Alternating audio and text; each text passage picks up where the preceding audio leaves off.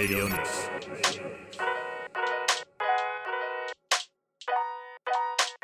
レディオニクス42回目石上です42回目まあ先週からこう1週間ロサンゼルス来てもう1週間以上経っているんですけどなんかこの1週間以上経った経ってみると逆にもうなんだかあまりにもこう日常化が進んでいて何かこう、もう頭がぼんやり 日々を暮らしているという感じになってます。で、今日ね、あの、今もう夜の、夜中の12時近いのかな？夜中の12時ぐらいなんだけど、12時過ぎたわ。12時ちょっと過ぎなんですけど、ちょうど、えっ、ー、と、だから日付が変わったところで、昨日がアメリカサンクスギビングで、なんでこんな時間かというと、もうさっき慌てて高速道路をすっ飛ばして、えー、友達のサンクスギビングのパーティーから帰ってきました。で、サンクスギビングっていうのは、まあ、もうね、いろいろもう知ってることも多いと思うので改めて考えると実は実際の感覚からしてみるとアメリカ人の中では結構、まあ、サンクスギビングの方がクリスマスなんクリスマスなんかってのもあれだけどクリスマスよりサンクスギビングのギビングの方が結構人気がある気が俺はします。あのサンクスギビングは七面鳥ねみんなで家族で集まって食べるどっちかっていうと本当に家族で過ごす時間まあ、あるいは家族じゃなくてが、まあ、近くにいない人は本当に家族と感じられる親しい人たちと、まあ、とにかくお腹いっぱいごちそうを食べて、まあ、その感謝すると。いうね。あの、まあ、パーティーを各家庭でやってきて今日もいつも、えー、先週からずっと俺が泊まっているこのうちでも友達を招いて、えー、パーティーをやってるんだけどそこではなくえ別の友達あの昔からの友達が、え家族、まあ、家も新築で引っ越したのでぜひ来てよということで行ってきました。で、もともと、このサンクスギビングの、まあ、いろんな話を書く、まあ、アメリカ人もよく分かってないんじゃないかなと思ったりするんですけど、もともとは、その、まあ、アメリカに最初の、にやってきた、まあ、入植者っていうのがピルグリムというか、あの、ヨーロッパ、イギリスからやってきた入植者たちが、まあ、その、どうやってこの地で食事、まあ、食べ物を作っていいかっていうことが分からず、まあ、非常にこう厳しい生活をした中、まあ、現まあ、ネイティブアメリカンのワンパのワンパノアグ族というのがま、その新大陸で生き延びるために必要な農作物の育て方とか、まあ、魚とか漁の仕方などを、まあ、そのイギリスからやってきた入植者に教えたことのお礼に逆にこの入植者たちがワンパのあのえ？ワンパのアグ族を食事に招いてやっぱりこうやってパーティーをパーティーというかね食事会を開いたということでまあ特にこの七面鳥を食べるっていうのも七面鳥っていうのはこれアメリカのネイティブのあの鳥で、アメリカ大陸にしかいない、特に北米のアメリカにしかいない鳥なんだよね。なので、まあ、これが非常にアメリカの伝統的な、えー、その料理として、七面鳥をいっぱい、えー、食べて、腹いっぱい食べまくると。いうことなんだけども、まあその中で、えー、ここの何日間かは、その、これが終わると今度ブラックフライデーっていう、あの、買い物シーズンが始まり、クリスマスに突入していく。もう街の中はもうちょっと本当に、あの、その、買い物に関してはちょっと行かない方がいいぐらい先だった雰囲気にこう、大セールが始まるのでね、まあ、アマゾンとか、そういうのもやってると思いますけど、まあ、そんな、これから年末に突入していく最初の、で、これが終わるとクリスマスの飾り付けも始まっていくんだけど、実際アメリカ人は意外と、クリスマスってあんまり好きじゃないっていう、その、プレッシャーの方が大きくて、プレゼントとか、いろんなことをやらなきゃいけなくて、ちょっと気持ちが重いっていう。で、実家に帰ると、ああでもね、こうでもね、と親にここと言われたりするので、ちょっとめんどくさいな、というような思いがあるような気がしてます。で、このロサンゼルスに来て今もう1週間ぐらい経ってくると、最初の前回の放送と違ってだいぶ、まあその感覚が戻ってきてしまっているので、で特にこう、ロサンゼルスっていう街は、車の自動車の街で、自分でどんどん運転をしてあちこち行くようになり、昔の感覚を取り戻し、えいろんなとこでふっとこう、日々の、ああ、歯磨き粉なかったなとか、あ、バナナがないから買いに行こうとか、そんな日常的な暮らしが始まって、で、まあ今友達、やっと、えっ、ー、と、1人2人、うんと、3人、えー、その家族たちも含めて3、4人には会えてるんだけど、1人まだ会えてなくて、そのあちこちの友達に会いに行ったりして走り回ってると、本当にこの、特に不思議と自動車で運転するとこの街とのこのつながりがひど強く感じられるような感覚を、えー、受けるのはこのロサンゼルスの街だなというふうに改めて、えー、昔暮らしていた時のこの感情を思い出している感じです。あのレッドホットチリペッパーズのね歌の「アンダー・ザ・ブリッジ」だっけ？なんかあの歌の雰囲気っていうのはすごくいまだにロサンゼルスに対して、90年代にねすごく思ってた思いっていうのがあるのでこのつながりを強く感じていながら日常を楽しんでるんですけど困るのはこの後、えー、日本に帰るともうさっき気がついたんだけど実はあと2日あると思ったらあと1日しかないってことに気がついて、えー、もう少しで飛行機で乗り過ごすそれ帰りの飛行機も分かんなくなるような 感覚になってしまっていて困るのは帰った後にロサンゼルスの人やっぱり運転のスピードが速いので、まあ、それは普通の道でも高速道路でも、まあ、かなり乱暴に走るのでこれ日本に帰ってからね安全運転をしなきゃということを、え車の街で過ごした後心がけている最中です。まあ、今回もなのでレディオニクス かなりチル会になっていてまだまだ頭がとっちらがってる状態でやっていきますのでよろしくお願いします。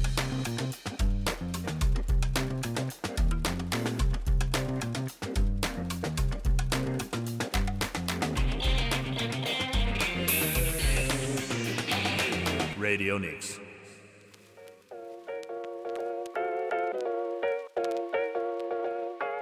レディオニクス42回目石上野です、えー、さっきね帰ってきたパーティーなんだけれどもまあ5年ぶりにそのまあ友達にはしょっちゅう会ってるんだけども子供たちには5年ぶりで会ったので、まあ、みんなね覚えてなくてちょっと寂しくもあり、えー、嬉しくもあり、えー、随分ね大人ちょっと大きくなってて、まあ、そんな感覚を味わえるのもまたこのサンクスギミングの家族的なね、すごくいいところだななんて思いながら。で、まあそのパーティーのでもあったので何を持ってこうかなというところで、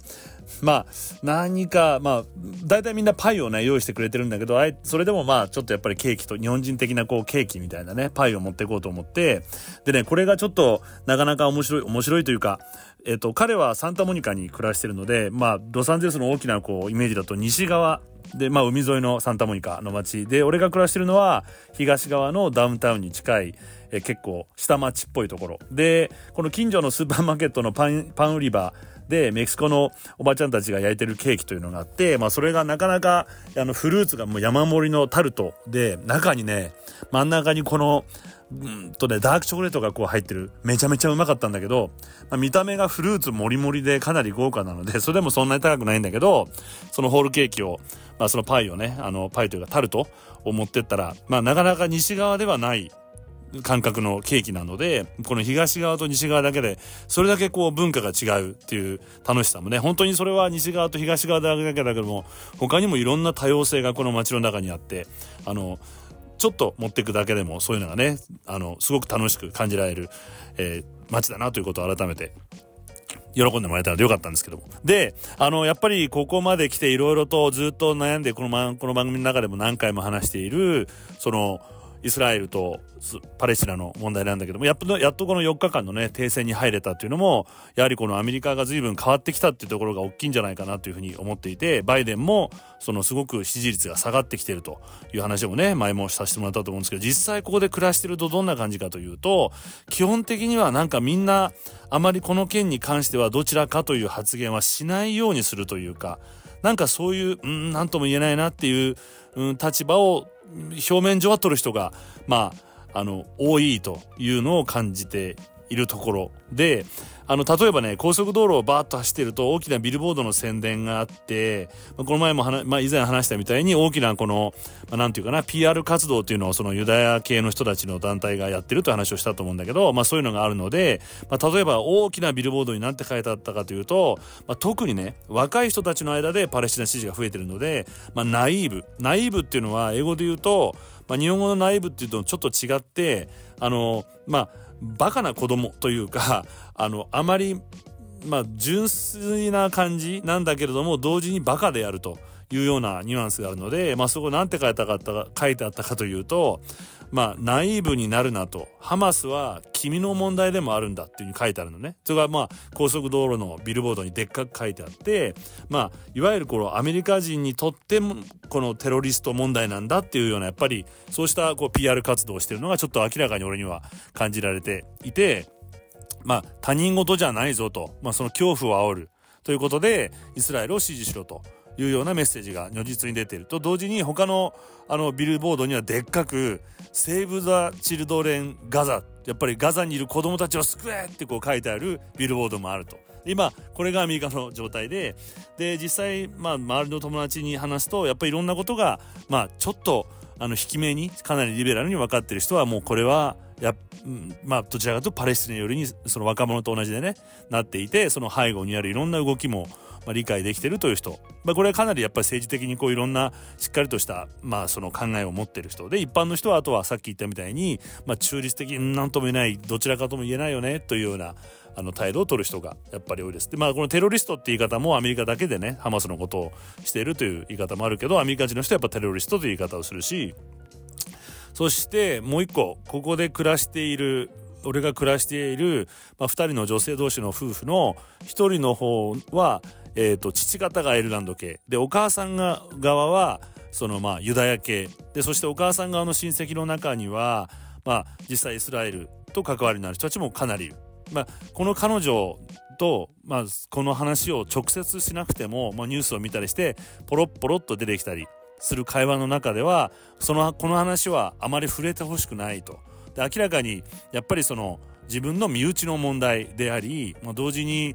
すごいセンシティブな感じを受けてただ彼女も強くねそのイスラエルの立場を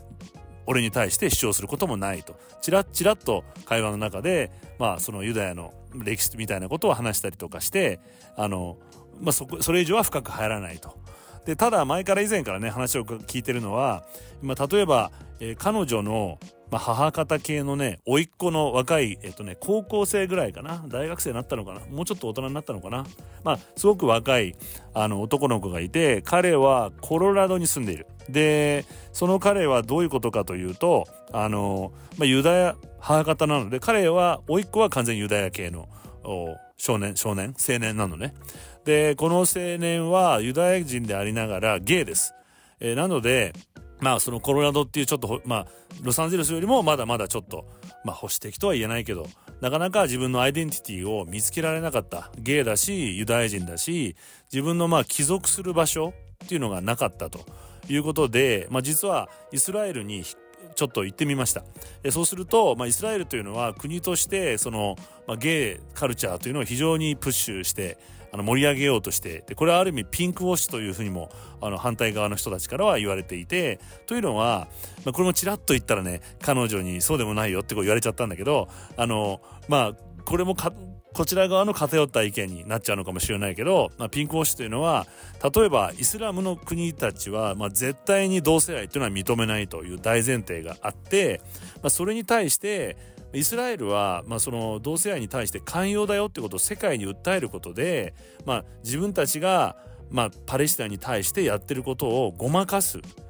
という意味でピンクウォッシュというふうに一部の人では言われています。まあ、いったそのまあ、グリーンウォッシュとかホワイトウォッシュとかっていう流れの中でピンクウォッシュでこれには実は大きなアメリカかなどっかの広告会社が関わっていて何度も大きなゲイのあのフィルムフェスティバルをやったりしてイベントをいっぱいやることによって、まあ、そのゲイに寛容な国という、まあ、PR 活動をしているとも言われています。なので、まあ、とはいえでも実際に、まあ、ゲイに対して非常に寛容ゲイカルチャーに関して寛容であって、まあ、実際何年も前にインタビューさせてもらったミュージシャンは、まあ、イスラエルからのミュージシャンで、まあ、彼、まあ彼、彼女あのもともと彼で彼女になった人なんだけど、その彼女はあのイスラエル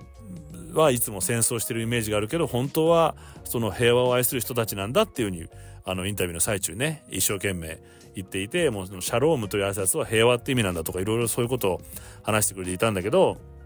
あそんなのもありながらえ、ー、と、まあ、実はそういう文化があるイスラエルなのでえー、自分のアイデンティティを見つけられなかったその甥っ子くんは、まあ、ゲイであってイスラあユダヤ人なんだけどイスラエルに行ってみたら、まあ、本当に全て自分のアイデンティティをピタッと合うものを見つけることができたということで、まあ、おばさんである僕の友達は本当に良かったっていう話を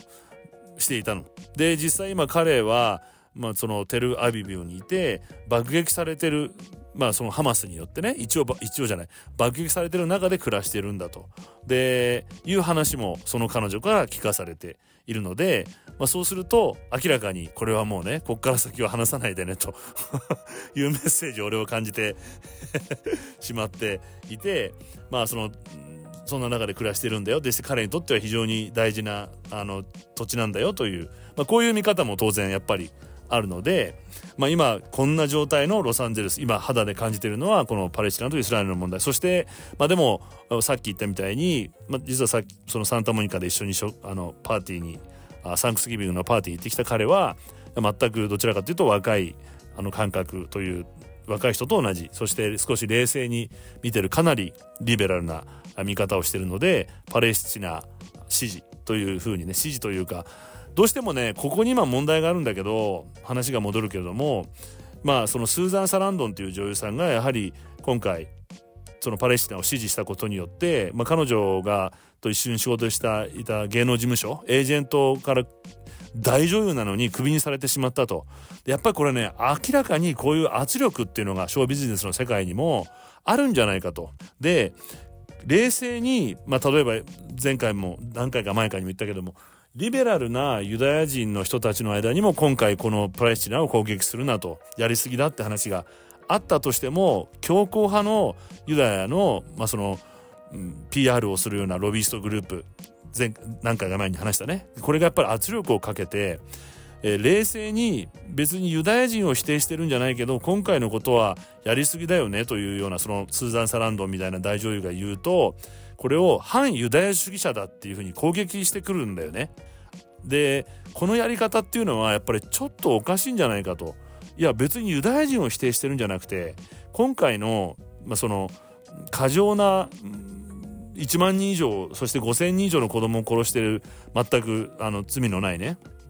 この行為を止めろっていうふうに言ってるリベラルな人たちに対して反ユダヤ主義者っていうまあレッテルを貼るっていうやり方はこれやっぱり圧力団体のやることだよねという話をさっきもねそのサンタモニカのそのサンクスギビングのパーティーと彼としてたんだけどもまあ彼なんかみたいなリベラルな人たちは少しそういうあの冷静な見方をしているというのが現状じゃないかなというふうに思ってるんだけども、まあ、そんな中、まあ、まずそれが気になっている状況であります。で他にもねいくつかパラパラとあの気になっていることもあるのでこの後続いて。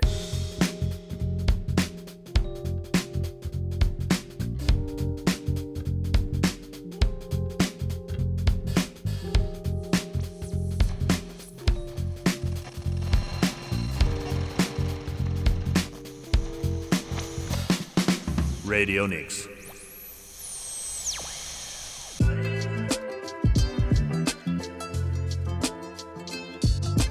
レディオニクス42回目、石上です。もうじゃんじゃか行きたいと思うんですけども、まあ、さっきもね、この話したリベラの友達なんかが言ってるのは、まあ、本当に自分の税金がその子供たちを殺してるということを考えると、やはりこれはアメリカが変わらなきゃいけないってことを強く感じてるということでした。で、同時にまあまあ、このアメリカ人というのはとにかくおしゃべりな人たちなので、あの、朝起きて、このうちでは朝起きた時から、もういろんなこういう話があの、始まります。今こんなことが気になる、あんなことがある、最近こんなことがあった。で、そして、あの、何年ぶりの、まあ何年ぶりでもないか、去年会った友達に会うと、最近人生でこういうことがあってさ、みたいなことで3時間ぐらいね、あの、心の内をこう語り合う、みたいな、あの、ちょっとうつ気味なんだよね、とかって話も本当にオープンに話してくれる、という、こう、とにかくおしゃべりな人たちで、まあそんな会話の中でいろいろ、あるいは街の中で、今すごくパッパッと目にしていて気になっているのが、まあ、例えば、うん、こさっきね車で走っていて街のダウンタウンの方走ってたら友達が「あれ見てあれ見て」って言うから何かというと、まあ、この番組のやっぱり何回か話しているロサンゼルスが力を入れてるコンポストステーションがあるんだよね。で、まあ、例えば、まあ、その町その市が持っている、えー、緑の木をこうカットして切ったり切ったりとかしてその例えばヤシの木のね葉っぱをこう切らなきゃいけないとかあの公園の木を切んなきゃいけないとかってこう生ゴミの植物がのゴミが出るじゃないですか。でこれをまあ、大きな集積所みたいなところに集めてあります。で、どんどんどんどんそれがコンポストとして堆肥として溜まっていって、この堆肥はどうなるかというと、まあ、ちょっと前まではね、実はこれ配達までしてくれたらしいんだけど、それは終わって、その大きな集積所に行くと、コンポストをタダでいくらでも堆肥をもらえるようになってるので、家庭菜園を、えー、してる人たちにとって非常に助かってるというような、まあ、その緑まあ、自然をうまくこうリサイクルしていこうという流れがどんどん強くなってます。でまずこれもいいなということででそしてあとやっぱ街の中を見てるとねもちろんテスラもそうなんだけどすごい電気自動車の量がこのロサンゼルスやっぱり増えていて日本との差を激しくで前回ねトヨタがもう売り出してるまだ見てないけどっていう話もしたんですけどもう全然ね今までなかったようなフィスカーっていうのかな？あと特にねリビアンっていう会社のトラックが結構ねえっとそれは LA よりもなぜかサンディエゴにこの前行った時に街でいっぱい見ましたリビアン。あのなんちょっとおしゃれな可愛い感じのピックアップトラックが電気自動車がもうかなり走ってるし、まあ、他のメーカーもねいろいろ電気自動車を出しているので本当にこの時代の変化っていうのを強く感じてでこの変化ってことを考えると新しいことっていうのかな？が起きてるってことを考えるともう一個ねこれはテレビのあのコマーシャルで見ておっと思ったんだけどミオミオミオモっていうのかな？マイマイえっとねマイオンモーションを短くしてミオモっていう会社だと思うんだけどこれはどういう会社かというといわゆるいろんな理由でハンディキャップを持った人たちにロボット技術というのかな？ちょっとこうサポートするちょっとこう体に麻痺が出てしまった人にガチャッとこうはめてあのパワースパワードスーツみたいにあの力をちょっとウィーンってやって今までできなかったことを料理ができたりとか歩けるようになったりとかっていうもう技術を会社としてやっていてでまあこれをみんながこうつけるようになっていくというようなコマーシャルをやってます。でこういう部分でもちょっと日本はまだまだできることがあるんじゃないかなというふうにそのモビルスーツっていうの？なんか昔のあの後からつけてパワーアシストか。そうそうパワーアシストスーツみたいあのみたいな感じのものがもうテレビのコマーシャルでやっていて連絡くださいなんてで実際あのベトナム戦争で負傷したおじいちゃんがかつてのねもう何十年も手が動かせなかった足がうまく動かなかった人が歩いてそして大工仕事なんかも趣味でねできるようになってるっていう映像が出てたりしてます。でこれもすごくねまだまだチャンスがあるチャンスというかできることじゃないかなと思ってたりそしてこれはもう一個もう一個気になってるのがもう一個もう一個気になってるのが前からこの日本の今マーケティングっていうのに間違いがあるんじゃないかってずっと思っていてそれなぜかというとまず日本っていうのは日本の話をさせてもらうと若い人がいない。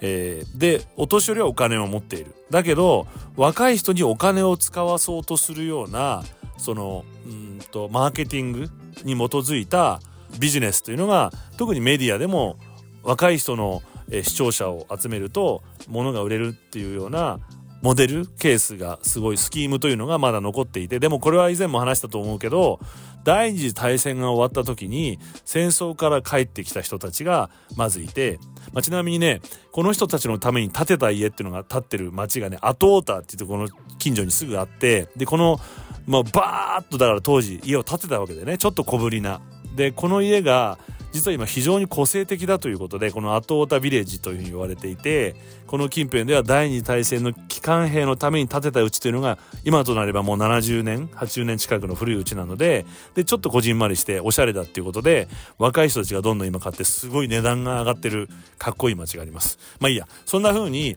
まずそ、えーと、とこの機関兵たちがこれからまあ、家庭を築いて、えー、子供を作ってで前も言ったダイヤモンドを買って、えー、婚約してっていうのからできてきたのが今のマーケティングビジネス。でこのバーッと結婚した機関兵たちが産ん産んだ子供たちがベビーブーマーになるわけじゃない？段階の世代ね日本で言えば。で今度この人たちに物を売ろうというようなマーケティングビジネスがあったんだけれどもこれがもう日本では完全に崩壊してる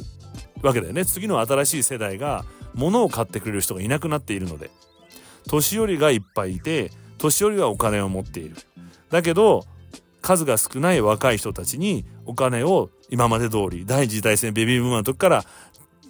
やろう物を買ってほしいというようなビジネススキームが残っているのでうまくいかないんじゃないかと俺はずっと思って。まずお年寄りの人たちがお金をいっぱい持ってるこの人たちがお金を使うことによってそれがお金が経済として回るようになっていって若い人たちも行くようになればいいというふうに思ってるんだけど実はアメリカでも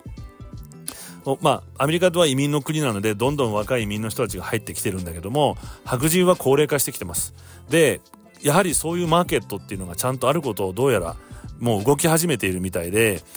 えっとなんていうのデート番組っていうのかなあの出会い系番組みたいなのが昔からあるじゃない？まあそのバチェラーっていうなんとかってあるじゃない？よく。でこれで今ゴールデンバチェラーっていう番組が始まって60歳以上の人たちの まあその出会いの番組がやっぱり始まってます。でこれもさすがまあ、お金儲け大好きなアメリカ人はもう新しい、まあ、シルバーマーケットみたいなね感じのものを狙って今の今までの60歳とこれからの60歳はもう全然違う若いしまだまだそういうあの次の人生を考えてる人たちなのでこういうマーケットがもう起きてるしこれから日本もねこういうマーケットっていうのは非常に大事になってくるんじゃないかなというふうに思ってます。でこの例えば、これはちょっと俺自分の思いもあるんだけれども、えっと、最近の若い人たちは実は映画館で、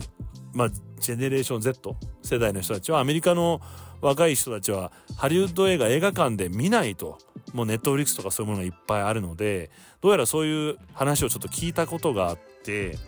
そしてまあなのでもしかしたら映画というのもどちらかというとエンターテインメント的にそのマーベルみたいなものだったらば見に来てくれるっていうような流れがまずあるのかもしれないっていうことともう一つはトム・クルーズはそれをしてたんじゃないかということで、まあ、いわゆるその「トップガン」をもう一回やることっていうのがいわゆる映画館に足を運ぶ世代の人たちがやはり見やすい映画っていうのをさっきのシルバーマーケットと同じでまだシルバーまではなってないけどもう一回見ることによって映画館に戻ってくる。でこれに気がついたのは実はうんと映画会社の方はその「トップガン」が出来上がった時コロナ禍だったのでその配信でまず流そうかという話があったらしいんですけどトム・クルーズがそれを強く反対してやっぱり映画館でやると。でずっとコロナが明けるまで待ったと。で開けた瞬間にみんなで映画館にもう一回行こうよと。で映画館の楽しさをまあ意図的にまあ意図的でもないか。映画館の楽しさを感じてもらえるようにしたんだというような話をちょっと聞いたことがあって、まあ、これはある意味もしかしたらさっきのね新しいそのちょっと年が上の人たちに対するエンターテインメントっていうのをしっかりと彼は目指してたんじゃないかなってことを、まあ、ビジネス好きなねアメリカ人は次のそういうマーケットを目指してるんじゃないかなってことを今感じていてこれから日本もいろんなできることがあるんじゃないかなと思ってます。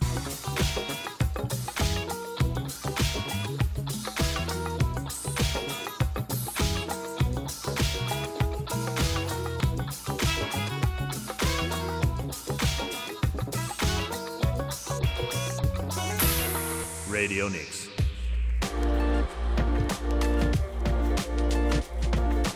ディオニクス42回目石川美乃です。ロサンゼルスからやってます。今日はねロサンゼルスこの前、えー、話した友達のうちの、えー、1回友達が人に貸しているその友え部屋からではなくて、まあ、そこにはまた別の友達が今泊まりに来てるので、えー、大きな庭の端っこにある本当に、えー、掘ったて小屋というかな、まあ、子供の時のこうイメージしたツリーハウスみたいな小さな声があって、まあ、その小屋の中から夜中ねでっかい声でこうやってできるのでやってます、まあ、この環境がねすごく楽しいんだけれども。で、まあ、何よりもね今石膏暮らしてて一番辛いのがやっぱ物価が高いっていうことと日本の円が弱いっていうことで、まあ、さっきもねそのパーティーに行く前に友達とパッとじゃあご飯食べようかって昼飯を食べに行ったんだけど、まあ、その時イタリア料理屋でパパッと計算したらうんと1人チップも入れて、まあ、24、45ドルかなっていうことで、じゃあ入ってなんとなく、まあ、25で100円のイメージとしても2500円だったのが、まあ、計算すると3800円昼飯でかかっちゃうので、さすがにちょっときついなと思いながら、でもね、毎回どんどん お金が驚くほどの速さでビビってますなくなって。ただこれやっぱこの前この話したかどうかもういい加減ちょっとどうにかこの円安っていうのを、まあ、確かにトヨタのような輸出産業これだけ実際ねさっき電気自動車の話をしたけど改めてロサンゼルスで車を見てるとやっぱ圧倒的に日本車が一番多いんじゃないかなっていうあの風に感じます。で、うん、やっぱりその毎日車を乗る人たちにとってはリライアビリティというかこの信頼度壊れないっていうね感覚がやっぱ非常に高いその信頼度が高いってこともあって冷静に見ると日本より日本車が東京なんかは結構外国車が多いのであの、まあ、趣味のね部分が多いので、まあ、実際生活の中で乗ってるこのロサンゼルスでは日本車が多い。でこれだけ輸出してるってなると、まあ、その円が10円あの安かったり20円安かったりするだけでもう例えば100円がね150円になるだけでまあ大企業は1.5倍の収入になるわけじゃない？なのでこれはちょっとこういう見方はどうなのか経済界の人にはわからないけどこのままいくと、まあ、そのこのままいくとっていうかこの状態は大企業は非常に同じ仕事をしてても儲かる。新しいものを作んなくても新しい仕事をしなくても今まで通りの仕事をしてても為替だけで儲かる。だけど、まあ、日本っていうのは基本的にそのね食べ物も6割以上が今ね警察のヘリコプターが上空をブルブル飛んでるけどあの6割以上が輸入に頼っているのでだとすると当然物価は生活費の物価は高くなる。で燃料費も高くなってる輸入してるのでその燃料代が高くなると物流も高くなって、その物価高っていうのが始まってくる。まだまだそのアメリカのね物価に対してはデフレの状態だけれども今こうやって食品の値段とかが上がってくるってことを考えるとその庶民の暮らしはきつくなる。円が弱いので。だけど大企業は利益を得ると。いうようなやっぱりこの格差っていうのが強くなっていってしまうんじゃないかなってことを考えるともういい加減この日銀なのか何なのかわからないけど少しこれは政府が政府なのかな？なんかよくわかんないですけどあのこの円高っていうのを是正しなきゃいけないんじゃないかなというふうに強く強くでもないかすごく生活者としてはこっちでも辛い日本に帰ってきても辛いっていう感覚になっちゃっているところです。でだそんな生活の暮らしの中でちょろっとこの前面白いことが面白いことっていうのは今までのロサンゼルスと違うのは、まあ、海にもね行ったらよくするんだけどちょっと山に行ってみてというのはこのロサンゼルスあんまり知られてないけど街からえっとサンガブリエルマウンテンズっていうサンガサンガブリエル山脈というかな。山がバーッと見えます。これ冬になるとね意外と雪が積もったりする景色もロサンゼルスの青い空からね見えるんだけど、まあ、毎日今でも T シャツで暮らせる、まあ、暑い時は20代28度ぐらい昼間でもあったりする日がたまにある今でもあるんだけど、まあ、大体今でも T シャツで暮らしていける中ちょっと山の上に行ってみようよってことでドライブで、まあでも他が真っ平らな平地なので、すごくそんなに高くない山でも結構高く感じる。雲も近く。で、一応1700メートルぐらいかなの山に、マウントウィルソンという山に、そのままサンガブリエルマウンテンズなので、サンガブリエル山脈の中にある一個の山の頂上にちょっと車で行ってきたんだけどもやっぱり随分気分が違って。でこの前話したシャパレルっていうねあの植物がいっぱい生えていていい香りがしてちょっと都会から離れて。ででも遠くにダウンタウンがこう見えるというような景色を堪能してきたんだけですけどもそんな中ねやっぱりとてつもなく毎回こう感じるロサンカリフォルニアの光というのにふと夕焼けが近くなってきた時に友達と西日の中ねドライブして帰ってきたんだけどやっぱこの西日は綺麗だよねって話をしたら彼女はその、まあ、映画産業でずっと働いていたのでふっとポロッと言ってへえと思ったのがこれがねディレクターたちが好きな光なのよ。どうしてって話をしたら実はロサンゼルスのこの街のみんながイメージしてるカリフォルニアっていう空の色とか特に西日の時間の光の色というのはこれは太陽の光だけじゃなくて目の前に太平洋が広がってる街なので太陽の光を海が反射して光を倍増させてるらしいんだよね。でこれがディレクターたちが狙う時間だということでゴールデンタイムっていうのがやっぱりあるらしくてあるらしくてなのでこれはなんかすごくまあ例えば僕の俺の友達が写真を見たりするとなんか光の色が違うよねってよく言われたりするのは実はその秘密は海の光を反射してるからだと。で別の友達とねこの前、まあ、食事まあ友達の家に遊び行って久しぶりに1年ぶりに会ってその彼女の息子ともねちっちゃい時から知ってる息子ももう25歳になって今人生でいろいろ考えてる話とかをずっと話をしてたんだけど最近新しいガルフレンドが彼にできて、まあ、その彼はコリアタウンに近いところにね暮らしてるんだけども最近ちょっとコロナ以降このねコリアタウン近辺の治安があんまり良くなくて本来はすごく今俺がいるところよりも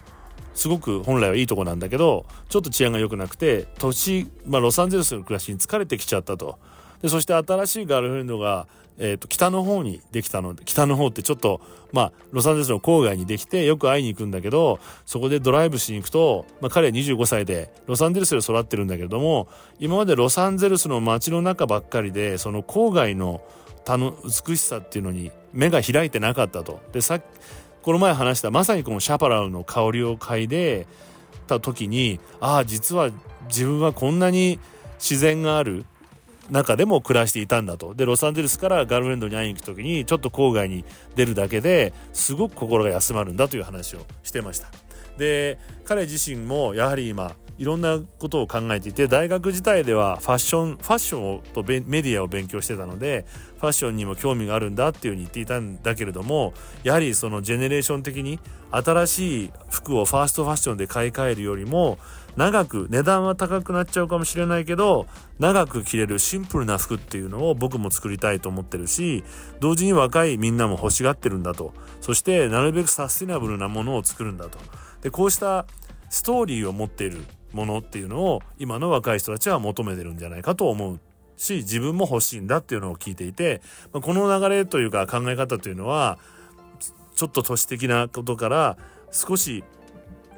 郊外の自然を楽しんだりとかそしてサステナブルなものを大事にしたいって考えてるっていうのはこれはもう世界共通の若い人が共有してる感覚じゃないかなってことを思うとこれからの時代っていうのはすごく良くなるんじゃないかなってことを山に行った時をねとその友達の息子さんと話しながら感じていました。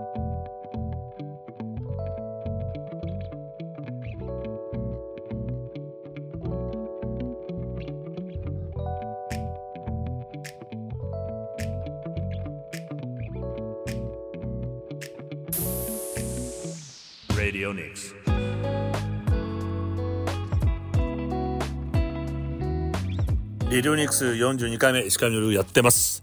で、あの、まあ、さ、今日はね、ノープランで本当に何にも考えずにダラダラ話して思いつきでしまってるんだけど、このノープランといえば、ノープランのまんま、またメキシコにも遊びに行ってきました。で、メキシコは僕は大好きで、毎回ね、毎回でもないか最近よく行って、今回も、まあ、あんまり遠くまで行かないで、まあ、その代わりもう1日伸ばして2泊3日ぐらいで行こうかと友達と、まあ、ロードトリップ、あの、車でブラブラするという旅が大好きなんで、出かけました。で、ティワーナにね、ティワーナっていうのは、まあ、行った人も多いと思うけど、あの、なんだっけ、サンディエゴの国境を渡ったところのすぐの町で、もういきなり国境を渡るとメキシコっていうのが陸続きであるんだけども、で、このティワナって町は実は、うん、あんまりこういうことは言いたくないんだけど、現在、現時点で、え世界の最も危険な街第2位に入ってます。え10万人中の殺人の死亡者率、人数が105人かな？かなんかになっていて第2位で、実は1位、2位、3位、4位、まあ6位までが、これメキシコが全部占めて、占めて いるという状況なんですけど、実はまあちゃんと気をつけていれば、まあある意味、もしかしたらロサンゼルスより行っちゃいけないところに行かなければ、非常に安全な感じというのも感じられ、うー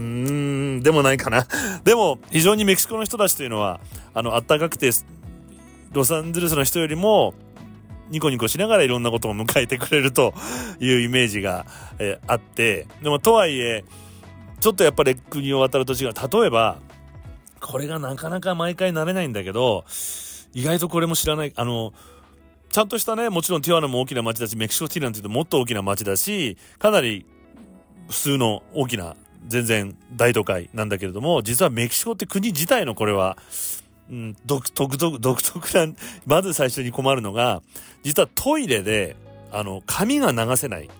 だよね。で、お尻を拭いた後。で、これはどうしても体の反応として、拭いた後ポトってこう便器に落としちゃうことがあって何回か、うって内緒で流しちゃったり、まあ、どうにかいろんな器具を使って取ったりしたことがあったんだけど、全部どんなトイレに行っても、実はそのバケツみたいのがあって、お尻を拭いた後は、ポコッとそこに捨てるように。で、今回はエア、エア B&B で、その高級マンション。で、そして警備員がちゃんとついているティワナのど真ん中の、高級高層マンションの部屋を借りたんだけど、そんなおしゃれなマンションでも、ですごいおしゃれで、まあ、えっ、ー、と、なんていうの？最上階には、まあ、ラウンジルームみたいなのがあって、ビリヤードができたりするようなとこなんだけど、まあ、トイレはやっぱそんな感じ。で、で、これは前回泊まったリゾート地のロザリートっていう街の高級リゾートホテルでもトイレはやっぱりそう。で、どこに行っても絶対これはメキシコではこういうことになっていて、どういうシステムになってるかというと、実はこれ昔から、そのトイレの下水を UV、紫外線、まあ、太陽がすごく強い国なので、さっき話したロサンゼルスよりもっと太陽が強い国なので、太陽の光が。その、まあ、組み上げたというかそのトイレの下水を広いところにこう流していわゆる UV 紫外線の自然の力で殺菌をして、まあ、きれいにして、まあ、流していくというようなあの処理の仕方をしてます。でなので、まあ、ある意味空気中にねうんち成分が広がってるとも言えるんだけど、まあ、みんなで冗談で言うのは、でもそうすることによってアレルギーに、ね、ならなくていいよねみたいな話も、そういうのをあの呼吸で吸うとね、アレルギーにならないって説があるので、あの、冗談で言ったりもしてるんだけど、まあその独特のそういう、まあその、下水の処理のシステムっていうのがあるので、まあ、その中に紙を流しちゃいけないと。いうことにもなっていて、同時にその水道の圧力、下水の圧力も弱いので、やっぱり紙が流れちゃうと詰まっちゃうってこともあるみたいです。なのでこの独特のメキシコで、で、トイレに行くと意外とね、ガソリンスタンドのトイレでも、あの、女の人が座ってて、あの、トイレットペーパーを手渡ししてくれたり、で、そこにチップを渡したりする。まあ、大体トイレ有料のことがあったり、するんだけれども、まあ、ここで、なんとなく日本人の感覚だと、何かこう人を使ってるというか貧しい国というような変なイメージを、そして例えば国境近辺には車で止まってると、その物乞いをしてくるような人がいたりとか、あるいは物を売ろうとしてくる人たちがいっぱいいたりして、最初日本人の感覚ではなれないんだけど、実は普通に会話をすると、みんなニコニコして、あの、笑顔で仕事なんだよね。それも全部。トイレの仕事も。で、ガソリンスタンドもまだセルフサービスが意外となくて、人が働く、そしてメキシコの人たちは実はトランプが言ってるのは真っ赤な嘘で、めちゃめちゃ働き者なので、いろんなところで仕事を自分たちで作り出して働いているという感じがすごくあって、そして話しかけると、みんなお互いにニコニコしているので、あの、ちょっと日本の感覚で考えるのとはちょっと違うかなというふうに感じています。まあその困ってる人たちというのではなくて彼らには彼らのとしての仕事なんだというように捉えてほしいなというふうに俺も今回ね改めて思って楽しめる前に実はそのティファナに泊まって最初の夜まではなんとなくなんとなく、なんかあんま楽しくないなって正直感覚があって、で、まあ、夜寝ようと思ったら、うんと、なぜか歯ブラシだけ忘れてることに気がついて、夜の11時ぐらいにその危険な と言われている。でもそんな危険じゃないんだけどね。ティワナの街に一人でブラブラ出て行って、まあそのセブン、コンビニを探したりとかして、スーパーマーケット、空いてるスーパーマーケット行ったりして、まあうろうろしながら、コンビニで歯ブラシ見つけて買おうかという時に、信号で立ち止まっていたら、若いメキソ人のお兄ちゃんがスペイン語でわーっと話しかけてきて、え、何？って言っても、もう一回スペイン語で話してくるの、来てるの、来るので、あの、スペイン語で、片言で、僕はスペイン語が話せませんというふうに言ったら、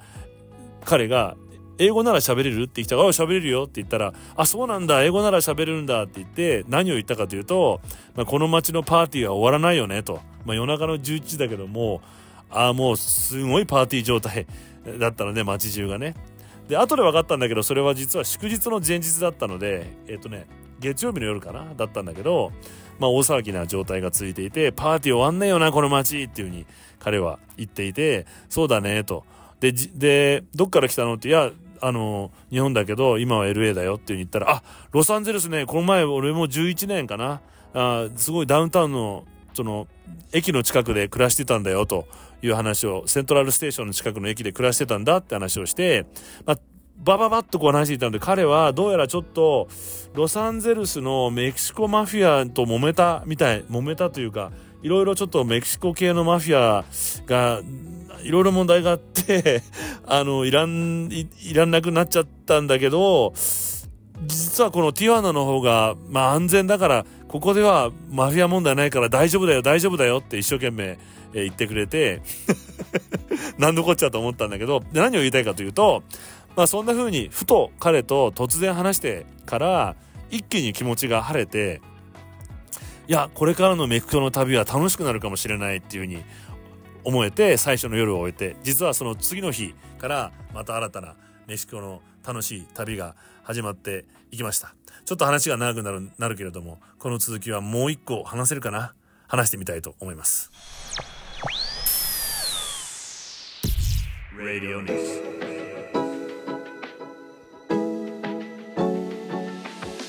レディオニクス42回目石上がやってますメキシコなんですけれども、まあ、そのメキシコ、まあ、最初去年行った、まあ、次の日の朝もう一回海沿いのロザリートというね隣の町に行こうよということでドライブしていってロザリートを走っていて、まあそのまあ、ずっと海沿いのこう高速道路というか大きな通りから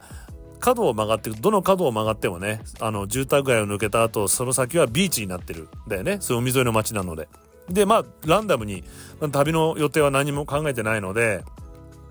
ランダムにふっと角を曲がって住宅街の中を走ってたらちょっと綺麗なうちの玄関のところにクーラーボックスが1個置いてあってそこにあのブリトー35ドル35ドルというか35ペソなのかな？メキシコの金額でね書いてあっておブリトー売ってるこのうちと。普通のまあいわゆるうちの奥様が手作りで住宅街の中で売ってるだけのブリトーなんだけど食べてみようかと思ってすいません、ブリトくださいと言ったら、なかなか、あの、綺麗なうちから、綺麗なお姉さんが、お母さんが、お姉さんが出てきて、で、あ、で、何が残ってるって言ったら、豚の顔のブリトーならあるよということで、豆も売り切れちゃったんだけど、欲しければ作ろうか、まあ、瓶の、瓶とチーズのブリトーも作ろうかって言ってくれて、あ、お願いという話をして、まあ話をしてるうちに、じゃあ作る作るって言ってでまあ俺の友達がこの人は日本から来たんだよっていう話をポロッとしたら「え本当?」となんとその街の中で偶然会ったそのお姉さんの私の彼女のお姉さんがもともと英語が英語を教えに名古屋に行ったそうでそして名古屋で暮らしている日本人と出会って私のお姉さん、まあ、妹なのかシスターは名古屋で暮らしてるんだというふうに言って「えー、偶然だね」ということででとにかくその家が素敵なあの住宅街の中にある家で「いやかっこいい家だね」って言ったら「よかったら中見る?」って言ってくれてその彼女ブリトーを作りながら家の中を見せてくれて、まあ、本当にねこれが実はさっき危険な全米一危険な街とあ全米2位か全米じゃない世界2位か危険な街と言われたメキシコではこう実はこうで本当にオープンに家の中を本当にストレンジャーの自分を家の中に迎え入れてくれてお母さんが建てお母さんとお父さんが暮らしていたうちでお父さんが亡くなってからそのお母さんの面倒を見ながら、え兄弟が家をリフォームしてねすごく古い、まあ、70年ぐらい前のうちかなをリフォームしてすごくそのメキシコらしいかっこいい作りになっていました。でそのブリトーレディが帰る時に「ありがとね」と言って行こうとしたら実は後で知ったんだけどさっきも言ったこれはメキシコのどれ革命記念日かなんかの祝日でなので昨日ティワナではパ大パーティー状態で表通りに出るとこれからパレードをやってるから行くといいよって言われてそのパレードを見に行くととんでもないでかいパレードがまあえっとまずカーボーイがたちがまあ何十頭っていう馬でえー、パレードしてその後こうクラシックカー好きの人たちが年代別に全部車を並べて、えー、パレードして。であと消防隊が出て看護婦さんの集まりが出てあなんか治安部隊みたいのが出てでそして民族衣装各民族の人たちが来て踊ってもうとんでもなく大きなパレードを楽しんででその後さらにでこれが全部偶然起きてる旅の楽しさで行き当たりばったりの中でどんどん楽しくなっていき昨日のねその前の日の出会いから。でじゃあこのあとテカテというね内陸の町に行こうかと。東側に入っていくと、まあ、どんどん砂漠地帯になっていって海沿いから内陸の方に入ってきてでテカテっていうのはお酒好きな人はねビールメキシコのビールでテカテという町ビールがあるけどその発祥の地の町です。でそこに向かう途中には大きなやっぱりトヨタの工場もあり砂漠の中に。でテカテに着くと実はこのテカテの町というのは同時にビールで有名なだけじゃなくてメキシコですごくメキシコっていう町は実は焼き物がすごく有名というか、うん、盛んで素焼きの焼き物がそのまんまの素焼きの色とそれにカラフルに色を塗った綺麗な焼き物がいっぱいあって値段も高くなくて。でこれはねみんななんか輸入業者の人たちをこれからどんどん日本に入れてほしいなと思ってるんだけど庭に飾るような焼き物や陶器がいっぱいいいのがあります。全部手作りで。しかも値段も安く。でここの一番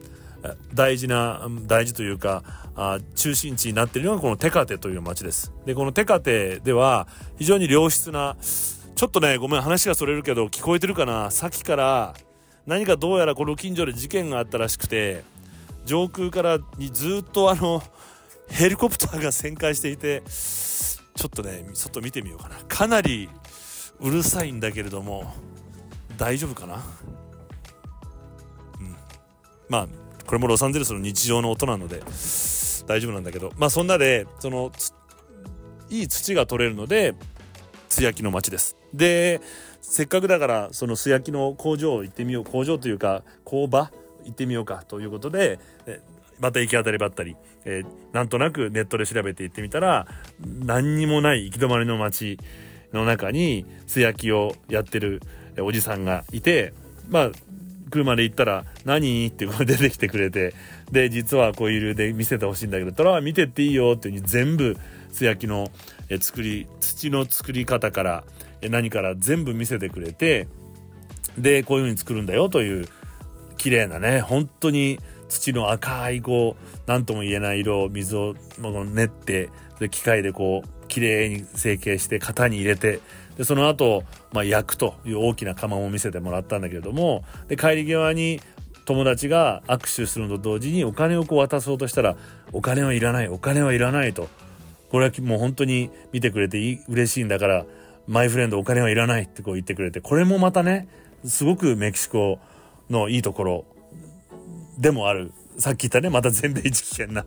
かなり危険な街のはずなのに実はこういう人の温かいところが非常に強いのがメキシコ人。でこの後ね話す話というのが一番それを感じるんだけどそしてまたもともと全部旅をそんなブラブラした後いろんな出会いがあってもう一回ティワナの街に戻りました。でちょっと買い物をして確か1年前行ったお店があったよね。行ってみようかと。もう一回探してみてふっと立ち寄ったお店だったんだけど実は1年前そこに寄った時にそこのメキシコにあるモレソースというソースがあります。でこれはメキシコというのは実はチョコレートの発祥の地でもあるのかな？カカオ。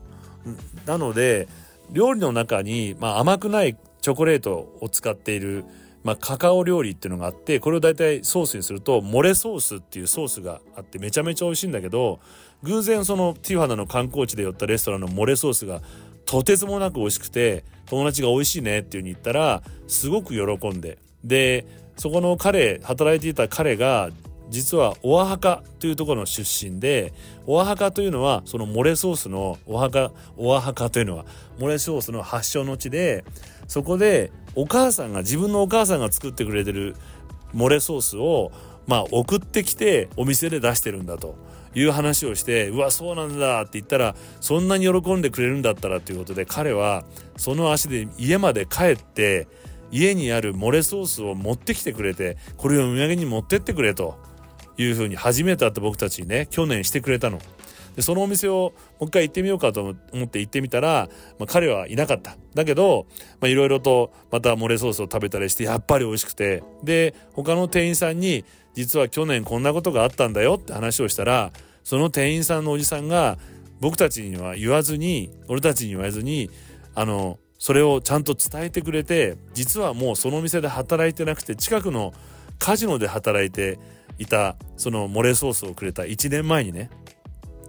伝えてくれてました俺が食事をしてたら突然バッと後ろから抱きしめてきて「マイフレンド!」って「来てくれたか!」って振り返ると1年前のねその彼だったの。